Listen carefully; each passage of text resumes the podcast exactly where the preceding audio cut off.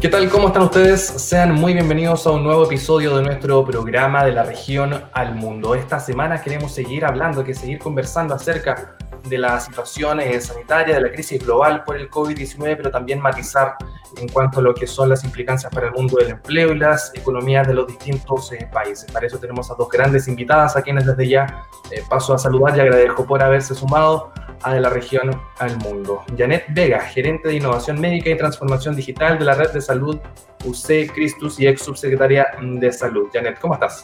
Hola, ¿qué tal? Buenos días, un placer estar acá con ustedes.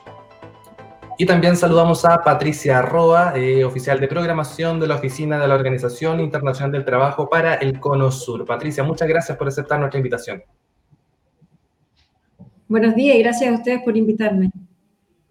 Janet, comencemos contigo porque, bueno, algo que ha salido en prensa también los últimos días y particularmente eh, luego de que estamos en conocimiento de este informe de la OMS que en 2019 eh, alertaba sobre la posibilidad de que se extendiera una nueva pandemia, ¿no? Tú formaste parte del equipo que desarrolló ese texto. A la luz de la respuesta global de los gobiernos por el COVID-19, ¿dirías que ese informe es tomado en cuenta? Eh, ese y las otras alertas que también existían en su momento, ¿estábamos preparados para afrontar una emergencia de estas características?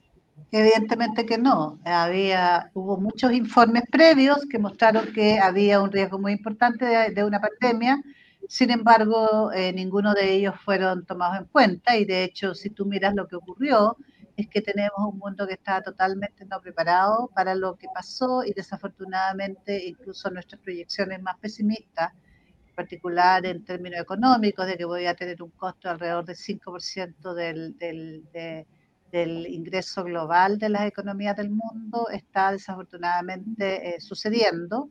Solo en Chile va a ser lo proyectado alrededor entre 5 y 6%. Y, por cierto, la pérdida de vidas humanas, a pesar de que no es un virus que se transmite en el aire, ha sido enorme y tampoco tenemos idea cuándo va a terminar. Eh, Janet, hablamos también de acerca de la vacuna, ¿no? Quizás como la gran solución frente a esta pandemia. Seguimos con atención las informaciones del mundo sobre los laboratorios que están bregando por llegar a la vacuna. Eh, ¿Cuánta certeza podemos tener? Te, quiero preguntar sobre la posibilidad de tener en lo pronto una vacuna y también de que la distribución de esta vacuna sea equitativa, porque el gobierno al parecer ha hecho gestiones para que cuando esto sea una realidad pueda existir algún tipo de trato preferente. Entonces da la sensación de que ya están eh, existiendo telefonazos de ponerse primero en la fila cuando todavía no existe la vacuna como tal. Entonces, te quiero consultar, ¿vamos a tener vacuna pronto eh, probablemente? Y si es así, ¿podemos también creer que se va a distribuir de forma equitativa en el mundo? Bueno, qué bueno que me preguntas eso, porque primero quiero desafortunadamente decir que no sabemos si vamos a tener vacuna. Aún no tenemos la certeza. Hay nueve vacunas que están yendo a ensayos clínicos eh, pero eso depende de cuánta inmunidad deja el virus, cosa que tampoco sabemos cuánto, cuán inmunogénico es. Y dependiendo de eso es la posibilidad real de hacer una vacuna que además dure en el tiempo, porque si es un virus como otros coronavirus o como los virus de la influenza, las vacunas duran nada, duran un año, por eso todos los años tenemos que volver a vacunarnos porque el virus va mutando. Este virus en particular se sabe que está mutando lentamente, lo cual es bueno, porque puede ser que efectivamente permita el desarrollo de una vacuna, pero eh, aún, y eso quiero decirlo, no tenemos la certeza. En ese escenario, eh, supongamos que sí tengamos una vacuna, estamos hablando de una vacuna producida para billones de personas y por lo tanto hay intereses comerciales e intereses nacionalistas que entran en juego. ¿Qué significa eso? Que que hay una vacuna, supongamos en el mejor escenario que hubiera una vacuna a fin de año, probablemente eh, la distribución de esa vacuna a todo el mundo va a tomar un periodo importante, por lo menos un año más. ¿Qué es lo que está ocurriendo en este momento? Tal como tú dices, hay conversaciones bilaterales de gobierno con los productores, pero la verdad es que yo creo que este volador de luces de que nosotros estamos negociando, poniéndonos a la cola, es bastante difícil de sustentar. Piensa tú que el mercado chileno es un mercado chiquitísimo, por lo tanto la probabilidad que tenemos de negociar solo es básicamente cercana a cero. ¿Cuáles son los dos mecanismos que se están eh, utilizando en este momento? El primero el grupo del cual yo formo parte, que es la Junta de Vigilancia Mundial de Pandemia, está negociando con Gavi, que es un organismo de las Naciones Unidas, más bien Gavi tiene una, una, una propuesta de armar una especie de marketplace en la cual los países hagan ofertas de compra de vacunas y en paralelo los productores ofrezcan sus productos y que esto pueda ser de alguna manera intermediado por Gavi para asegurar de que haya eh, eh, acceso a las vacunas de manera igualitaria y las ofertas se hacen eh, por avanzado para que los fabricantes tengan seguridad de que van a tener un mercado para su producción y se asignan, por lo tanto, vacunas a producir a los distintos fabricantes. Estos mismos mecanismos está siendo sugerido por un grupo de países, entre ellos eh, Chile, Costa Rica, India, etcétera, países básicamente de desarrollo intermedio, en que están proponiendo, eh, liderados por Costa Rica, que es lo que se llama la propuesta de Costa Rica, que están proponiendo lo mismo, el mismo sistema, solo que intermedia la OMS. Entonces, esas dos cosas se están negociando, pero parece ser que si hay vacuna, se va a buscar un mecanismo que permita que el acceso no sea absolutamente inequitativo. Por lo tanto, en resumen, eh, hay que pensar que vamos a vivir con esta pandemia por lo menos hasta fin del otro año, en el mejor escenario. Esa es la única certeza probablemente que tenemos hasta ahora. Así es. Sí. Patricia, bueno, dando un viraje al tema, ¿no? Y hablando acerca eh, del trabajo, em, pudimos leer hace algunos días acerca de un informe de la OIT que preveía alrededor de 195 millones de empleos menos, eh, perdidos en solo tres meses a raíz de la crisis económica por el COVID-19. Acerquemos esa cifra a la realidad, Patricia. ¿Cuán complejo es el panorama que ya estamos viviendo o que se va a acentuar en las próximas semanas a propósito de esta emergencia? Bueno, lamentablemente muy complejo, eh, porque hemos eh, recibido este, esta otra, la doctora hablaba de pandemia eh, y tenemos una verdadera pandemia social, un efecto muy nocivo y dramático para el empleo, las empresas y los ingresos de los trabajadores, no solo los trabajadores formales, sino que también eh, los trabajadores informales y sus eh, familias. Eh, lamentablemente, el cumplimiento de las medidas sanitarias, que obviamente son las que van a evitar la propagación del COVID, tiene un efecto directo en las empresas y en los empleos de los trabajadores. Entonces, el panorama para América, para nuestra región, ya lo es en el mundo, pero además particularmente para nuestro país, es bastante desalentador. Eh, lamentablemente tenemos esos millones de destrucciones de empleo, pero además, y lo más importante es que tenemos que prepararnos eh, para cómo va a ser eh, el futuro mundo del trabajo con esto que nos anuncia la autora de una convivencia con el virus durante un largo periodo. Por lo tanto, yo distinguiría, tenemos dos momentos iguales de difícil. El primero es el de la crisis sanitaria, donde tenemos que eh, asegurarle ingreso a todos los trabajadores formales y informales para que cumplan eh, las medidas sanitarias y evitemos la propagación, cuidemos su salud y la de su familia, pero al mismo tiempo tenemos que ocuparnos de cuál va a ser, eh, superado este momento crítico sanitario, cómo va a ser esta llamada nueva normalidad que nuestro director general apuesta sea una nueva normalidad, pero una nueva, mejor normalidad y que para nosotros es eh, una normalidad con trabajo decente. Eso está por verse. Patricia, em, pero podemos prever también una convivencia que va a seguir siendo conflictiva en cuanto a lo que es el virus y el mundo del trabajo. ¿Cómo, cómo podemos quizás anticiparnos a esto de, de un teletrabajo que quizás en algunos sectores o en algunas áreas del, de la economía se va a ir asentando y se va a volver de forma regular también la pérdida del empleo y la aceleración de algunos procesos de automatización que quizás se venían desarrollando eh, con un tranco un poco más lento, pero que hoy se vuelven urgentes, ¿no? Eh, ¿Cuánto nos cambia el virus en la realidad del mundo del trabajo y cómo también nos podemos ir adaptando a eso? Mira, sobre lo primero, lo que hemos vivido las primeras semanas es eh, el fenómeno del trabajo remoto excepcional obligatorio no siempre hemos estado frente a un teletrabajo, porque el teletrabajo supone el acuerdo del empleador con el trabajador, que se materializa en su anexo de contrato, donde el empleador está a cargo de proveerle todas las condiciones para que ese trabajador desarrolle eh, su labor. Estamos hablando de condiciones de trabajo, ergonómica, la conexión a Internet, el, bando, el ancho de banda necesario, lo mismo que los equipos.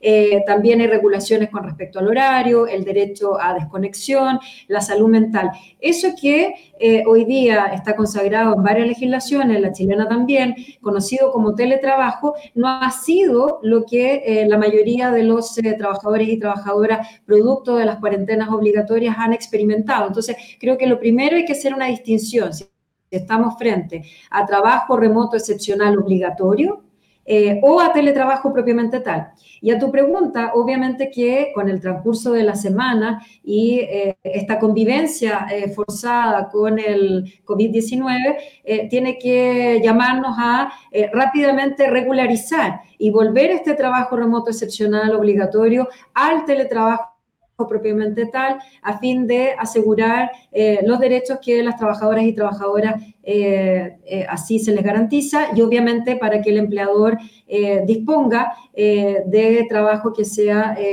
eh, un trabajo productivo y que eh, permita el normal desarrollo de las empresas. Entonces, creo que ese es un primer ojo. Eh, he visto muchos estudios con respecto a encuestas de las satisfacciones de los trabajadores y creo que esta distinción metodológica es muy importante porque podemos sacar conclusiones erradas de la satisfacción o de la opinión de los trabajadores y empleadores con respecto a esta modalidad, pensando en el estándar de teletrabajo, pero en realidad lo que estamos experimentando es, eh, otra eh, realidad. Y sin duda que ese es un desafío porque va a ser una de las modalidades de trabajo que nos va a acompañar eh, de aquí al futuro.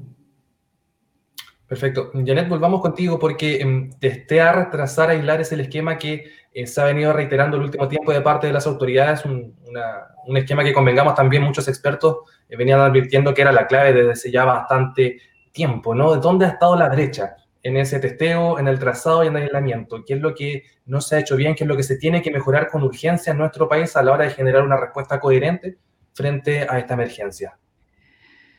Bueno, yo creo que la respuesta eh, del gobierno ha dejado bastante que desear. Eh, siempre ha ido detrás de la epidemia y eso es lo que uno no quiere, uno quiere ir adelantándose. Si tú miras la estrategia, la primera parte de la estrategia tuvo que ver con básicamente apostar inmunidad de rebaño. Los primeros mensajes eran finalmente todo el mundo se va a contagiar, por lo tanto lo que tenemos que hacer es asegurarnos que eh, se demore un poco para que los servicios de salud no se saturen y por lo tanto vamos a introducir estas cuarentenas selectivas que no existen en ninguna otra parte y que fueron creadas por un modelo de un par de chiquillos ingenieros acá que que dijeron, esta es la movilidad. Después de eso se empezó, básicamente la apuesta fue, eh, ya lo logramos, tenemos, eh, vamos buscando ventiladores porque eh, esto es lo que tenemos que evitar es que la gente se muera. y en una primera etapa, que efectivamente como no había trazabilidad suficiente, lo que casos que se informaban eran los que se, los que se testeaban, básicamente y por lo tanto se generó una falsa idea en el gobierno de seguridad y empezó esta historia que fue la segunda catástrofe que dijeron el retorno seguro. Si tú miras la, la, tendencia, en ese momento empieza a hacer un quiebre la tendencia y se empieza a disparar. Cuando se empieza a disparar la tendencia, entonces empieza recién el discurso, discurso que todos los expertos veníamos diciendo desde marzo, primero, ojo, no, no, no estamos recién empezando y segundo, la estrategia fundamental acá es cuarentena precoz, cosa que también, al final, de hecho, lo hicieron los alcaldes, sostenida y testear, trazar y aislar. Eh, entonces ahí empezó recién como a subir el nivel de testeo y lo que empezó a pasar al subir el nivel de testeo es que quedó claro que eh, había mucho más casos, pero se siguió por un tiempo muy importante con esta estrategia de cuarentena estratégicas que en el fondo no son cuarentenas, digamos. Y llegó un agotamiento en la población en que la población ya simplemente ya empezó a no creer. Y luego de eso, eh, cuando ya la epidemia estaba desatadísima, que ya a esas alturas da como lo mismo en realidad hacer PCR o no, porque todo el mundo, todo lo que es respiratorio es COVID positivo, eh, hubo una reticencia brutal a incorporar la atención primaria, cosa que desde el día uno se venía diciendo que la única que esto no se para en el hospital, que esto se para antes del hospital y que las camas UCI es eh, equivalente a la etapa previa a empezar a comprar tumbas, digamos. porque la gran mayoría de los pacientes que están entubados se mueren. Y eh, ahora recién, diría yo, hace unos poquitos días se eh, eh, dijo que se iba a incorporar atención primaria, pero se dijo que se iba a incorporar atención primaria, pero tú si preguntas cuál es la estrategia, cuáles son los recursos, cuál es la organización, etcétera, no hay nada. Está el endosamiento de la responsabilidad de la atención primaria y de alguna manera sin los recursos que que, se requieren. Y en paralelo, por cierto, durante todo este tiempo ha estado la discusión de la necesidad de que las personas para, para tener cuarentena tienen que estar cubiertas y eso significa un apoyo económico permanente, que también ha sido una negociación extraordinariamente difícil, a lo que se agregan todos los temas que han habido con el empleo que, Patricia probablemente pueda aumentar. Entonces, si tú me preguntas a mí mi, mi, evaluación del gobierno, y lo digo muy responsablemente, de, la, de cómo se ha eh, llevado a cabo el control de esta pandemia, yo eh, muy mal, muy mal. Patricia, perdón, eh, Janet, da la sensación de que nuestro país eh, fue un poco la inversa, ¿no? Respecto a lo que es la experiencia internacional, porque algunos países parten con una cuarentena total, absoluta, y aquí se comienza con esta selección y este dinamismo entre las distintas comunas que entran y salen de cuarentena. Eh, luego se habla precisamente de este retorno seguro a la nueva normalidad, el gobierno echa pie atrás. Eh, ¿Qué es lo que ha sucedido ahí? ¿Has visto improvisaciones? ¿Hemos ido detrás de los sucesos? ¿No ha existido capacidad de anticipación? Eh, ¿No se ha escuchado la recomendación internacional de parte de la OMS? ¿Cuál es el punto de quiebre que siempre estuvo en la gestión del gobierno de Chile respecto a la pandemia? Yo creo que todas las anteriores son los efectos de una actitud bastante triunfalista yo diría bastante de apostar. Es decir, aquí ha habido, eh, si yo miro la estrategia, ha habido una estrategia política apostando a que esto va, a ser, va, a poder ser controlado y que finalmente el gobierno va a ser evaluado por cuánta gente se muere. Y, eh, y, con la idea de que lo, de una cosa muy, muy exitista de que lo iban a poder controlar y el resultado neto es que llevamos ya 100 días de pandemia, no tenemos por dónde, seguimos subiendo y, nadie puede predecir eh, qué es lo que va a ocurrir. Esperamos que con estas cuarentenas que están más, eh, más eh, siendo ya mucho más duras, por decirlo así, y un poco más controladas, los casos, por lo menos en la metropolitana, hay alguna evidencia que se están empezando a estabilizar, pero ahora estamos diciendo, ojo con Valparaíso, porque Valparaíso se va a incendiar. Y yo lo vuelvo a decir acá, Valparaíso se va a incendiar. ¿Por qué? Porque a pesar de que le hemos dicho al gobierno reiteradamente que requiere hacer una cuarentena urgente, no lo ha hecho. Por lo tanto, el próximo foco eh, y es Valparaíso. Entonces, no hay manera. si, esto no es, esto no es una estrategia política.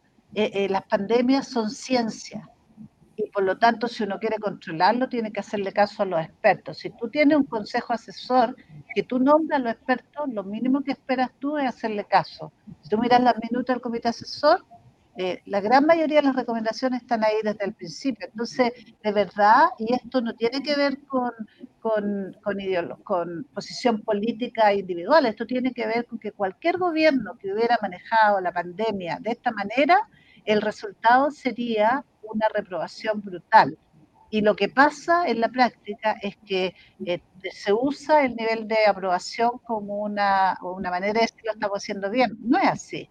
Lo que pasa es que la gente tiene que confiar en alguien y la gente tiende a mirar quien quiera que esté autoridad en ese momento a que lo va a guiar. Por lo tanto, eso no refleja nada. Pero lo otro que también es importante es que efectivamente eh, la estrategia se mide por cuál es el costo económico y cuál es el costo en muertes y en enfermedad. Y ese costo va a ser brutal para nuestro país. Sí, Janet, tú mencionabas el tema de los muertos, ¿no? Eh, estábamos muy cerca de tristemente contabilizar quizás más de 100 muertos por jornada y nuevamente vuelve a, a cambiar la metodología de contabilización. Eh, primero, ¿podemos, ¿podemos confiar en la, actual, en, la, actual cifra de muertos o tú dirías que quizás existe un triste también subregistro de los decesos en nuestro país? O sea, sin duda que hay un subregistro. Si tú te fijas y miras la corrección que hizo el ministro, significa que desde mediados de mayo estamos teniendo más de 100 muertos al día.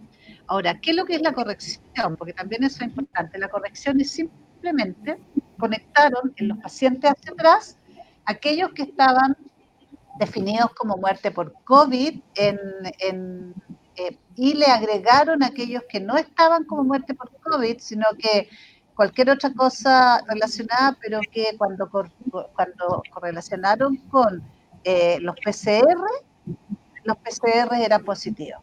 Pero eso no significa que cambiaron la metodología a lo que dice la OMS. La OMS dice el diagnóstico de muerte es clínico. Por lo tanto, si el diagnóstico de muerte es clínico es cualquier paciente que tenga un cuadro clínico compatible con COVID-19 con o sin PCR positivo.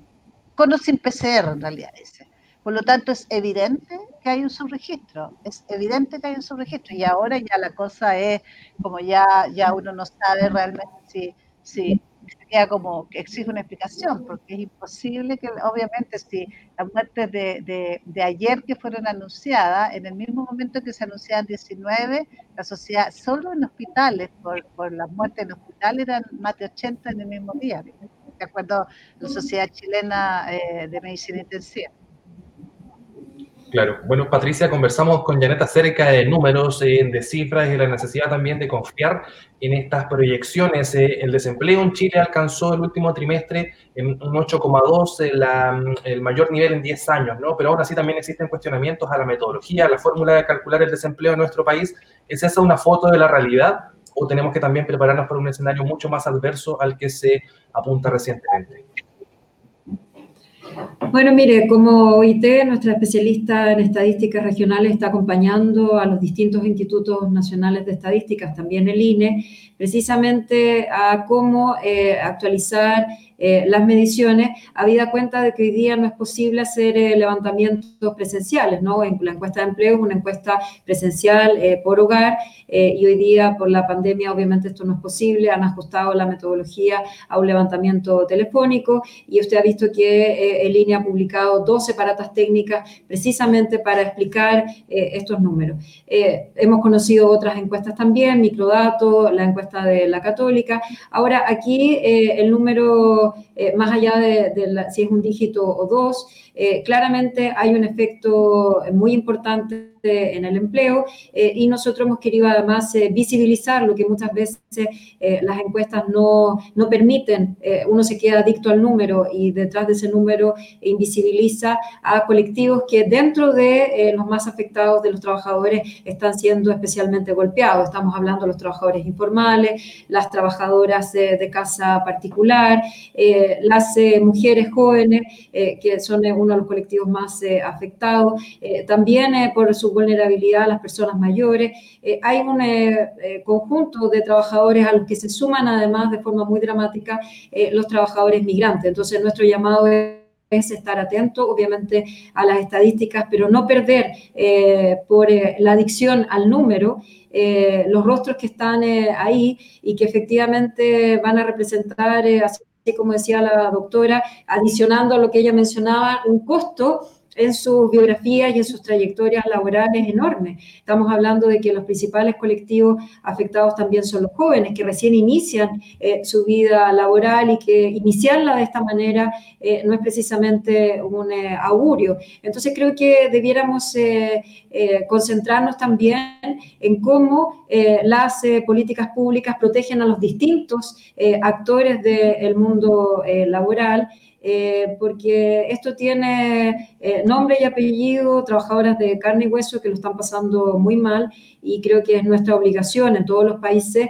eh, poner especial foco. No solo está en juego la vida de esos trabajadores, sino que también la sobrevivencia de ellos y de sus familias. No lo olvidemos de que nosotros promovemos un trabajo decente porque el trabajo es fuente de dignidad para ese trabajador, pero también es bienestar para su familia eh, y es paz en la comunidad. Eh, y que es algo que nos va a acompañar eh, durante mucho tiempo. Si tenemos un alza muy importante de la desocupación, va a ser un golpe muy importante a nuestra vida en sociedad. No es un tema laboral, es un tema también de nuestra democracia. Patricia Limasek de abril también mostró una reducción de 14 puntos porcentuales. Las malas noticias se vienen llegando juntas.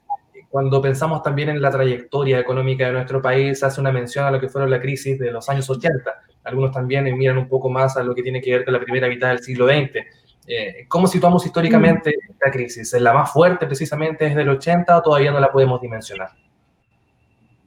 El punto de vista de los números, vamos a tener que ver cuánto se acerca la de los 80, pero hay algo que desde el punto de vista metodológico es inédito, eh, porque es la primera ocasionada por una pandemia. No tenemos registro anterior, recuerde solo la gripe española, que es justo antes de eh, la creación de la, fundación de la OIT en 1919. Entonces, de, verdad que esto es eh, inédito y debemos ver cómo lo podemos comparar. Sin embargo, yo quisiera compartir a propósito de cuál van a ser estos eh, parámetros, eh, también eh, poder medir los efectos para no hacer comparaciones duras y solo numéricas. Y la OIT ha promovido a los distintos países y también en Chile poder imaginar y construir un marco de respuesta a los efectos sociales y laborales de la pandemia en torno a cuatro pilares. Primero, obviamente, ya su pregunta, estimular la economía y el empleo. Eso es fundamental. segundo, apoyar a las empresas, los empleos y los ingresos. Y mencionamos los ingresos porque eh, son eh, importantes tanto para los trabajadores formales, estos que están con contrato de trabajo, pero también aquellos que generan eh, ingresos de manera informal. Proteger a los trabajadores en su lugar de trabajo, ya lo decía eh, la doctora, es muy importante un retorno eh, seguro y saludable cuando efectivamente las autoridades sanitarias así determinan de que es eh, posible. Y finalmente, y de manera muy importante, buscar soluciones mediante el diálogo social. Esto para nosotros como IT es crucial.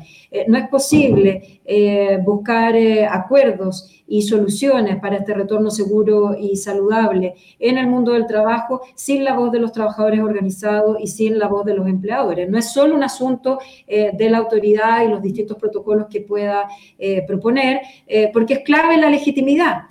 uno no cumple aquello que, ya lo decía la doctora a propósito de la reflexión mundial, de cómo se requiere autoridades sanitarias en que la gente tiene que confiar y cumplir sus instrucciones. Bueno, lo mismo pasa en un espacio de trabajo. Es muy importante de que las medidas que se acuerden eh, sean eh, y que eh, de alguna manera generen el compromiso de los trabajadores para su cumplimiento, porque lo que no nos puede ocurrir es que además en este retorno el trabajo sea fuente de nuevos contagios y por tanto entonces afectemos eh, nuestro desarrollo productivo porque eh, los trabajadores y los empleadores no están siguiendo los pasos eh, adecuados y entonces estemos frente a sectores que empiezan a ser clausurados, faenas que quedan sin funciones o trabajadores que son obligados a tener cuarentenas preventivas por contagio positivo. Entonces, creo que este factor de diálogo social es muy importante de considerar en la medida en que los trabajadores se sientan representados, protegidos, eh, consultados, hayan participado, eh, vamos a asegurar entonces un mejor y mayor cumplimiento de las normas para un retorno seguro y saludable, siempre que la autoridad sanitaria así lo determine. Patricia, y, para redondear ese punto, ¿no? Porque tú entregas las claves para, para, un acuerdo, ¿no? Y para generar una salida que sea armónica desde el punto de vista económico y sanitario respecto a la emergencia. Existe un llamado a un acuerdo de parte del gobierno, existe una propuesta también de parte del Colegio Médico que logra cierta transversalidad de actores. ¿eh? Eh, ¿Dónde está el mundo social? Eh, ¿Y cuáles también son los elementos centrales a la hora de generar un acuerdo que sea efectivo y que cuente con esa legitimidad democrática que tú mencionas? Mire, desde el día uno de esta pandemia, en Chile y en el mundo, la OIT ha recomendado escuchar la voz de los trabajadores y los empleadores en cualquier esquema de acuerdo, pacto, eh, lo que los distintos países generen. Y eso no exime a Chile, es eh, un compromiso. Además, Chile ha ratificado el convenio 144 de la OIT del diálogo tripartito, eh, por lo tanto es una obligación del Estado, no de este gobierno en particular, obviamente incluir la voz de los trabajadores y los empleadores en cualquier acuerdo. Y no es solo por cumplir, no, no se trata de eso, eh, sino que efectivamente creemos de que estos acuerdos en los que participan trabajadores y empleadores le dan una legitimidad importante, sobre todo porque en este caso tenemos que asegurar el cumplimiento eh, de las normas que se acuerden. Perfecto, Janet, y para ir cerrando, ¿no? Em, respecto a las cuarentenas, porque ya tenemos certeza de que el virus circula en los hogares em, de Chile, em, ¿sigue siendo la cuarentena en frente a ese escenario el mecanismo más efectivo para contener el virus, y lo digo porque, bueno, al parecer el confinamiento se va a extender en Santiago, regiones como Valparaíso, Tarapacá, Biobío, están solicitando también con fuerza que se establezca esta medida en algunas ciudades. Eso por un lado. Y, lo otro, el colapso que uno puede prever en la red asistencial de la región metropolitana, es también quizás un llamado de atención a lo que pueda suceder en regiones, en pues solamente en el caso de Concepción se han trasladado decenas de pacientes que vienen desde Santiago, entonces también existe preocupación por ese lado. En estos momentos, en un mecanismo, en un escenario de transmisión generalizada, efectivamente las cuarentenas son eh, la herramienta que nos va a permitir bajar la circulación viral y cortar la cadena de transmisión, asumiendo que las personas que son casos sean sacadas de sus hogares o aisladas en sus hogares si es que tienen las condiciones y que las personas que son contactos estrechos se eh, cuarentenen en su domicilio. Si eso ocurre, efectivamente esa es la medida y vamos a tener que seguir un rato más cuarentenados. Solo eh, recordarles, Nueva York acaba de salir y cumplió más de 100 días de cuarentena, por lo tanto esto, esto no es algo que, que se salga rápidamente y por lo tanto eh, eso es lo que tenemos que esperar. Y la otra pregunta ya me olvidé, disculpa. No, es que el colapso también o la situación ah. límite que está viviendo la región metropolitana se puede trasladar a las regiones o por el, por, precisamente por la llegada de pacientes de Santiago, también porque tienen que ir también en, atención o en, asistencia a lo que son las redes locales. De hecho, ya se está viendo, ya hay comunas eh, que están siendo colapsadas, por ejemplo, las comunas rurales aledañas a Santiago, eh, hay comunas que ya están con porcentajes muy importantes de ocupación de camas que tienen que ver con estos traslados, pero por ejemplo, si en Valparaíso se incendia, la red va a estar aún mucho más exigida y por cierto, la metropolitana y Santiago en particular está totalmente y absolutamente colapsada y el escenario de última cama ya lo estamos viviendo hace algunas semanas. Nosotros no aceptamos, ya no tenemos más ventiladores y la gran mayoría de, de los establecimientos, por no decir todos los establecimientos de, Santiago, están en la misma condición. Perfecto. Bueno, le quiero agradecer tanto a Janet Vega, ex subsecretaria de Salud, y a Patricia Arroa, de la Oficina de Programación de la OIT para el Cono Sur, por su participación, por su disposición y por eh, este diálogo aquí en De la Región al Mundo sobre un escenario de emergencia, tanto en el mundo de la salud como en el mundo del trabajo. Muchas gracias. Bueno, y ustedes también muchas gracias por habernos visto y escuchado. Recuerde, semana a semana el análisis de contingencia nacional e internacional aquí en la Región al Mundo siempre, con el apoyo del programa de estudios europeos de la Universidad de Concepción. Que esté muy bien, hasta pronto.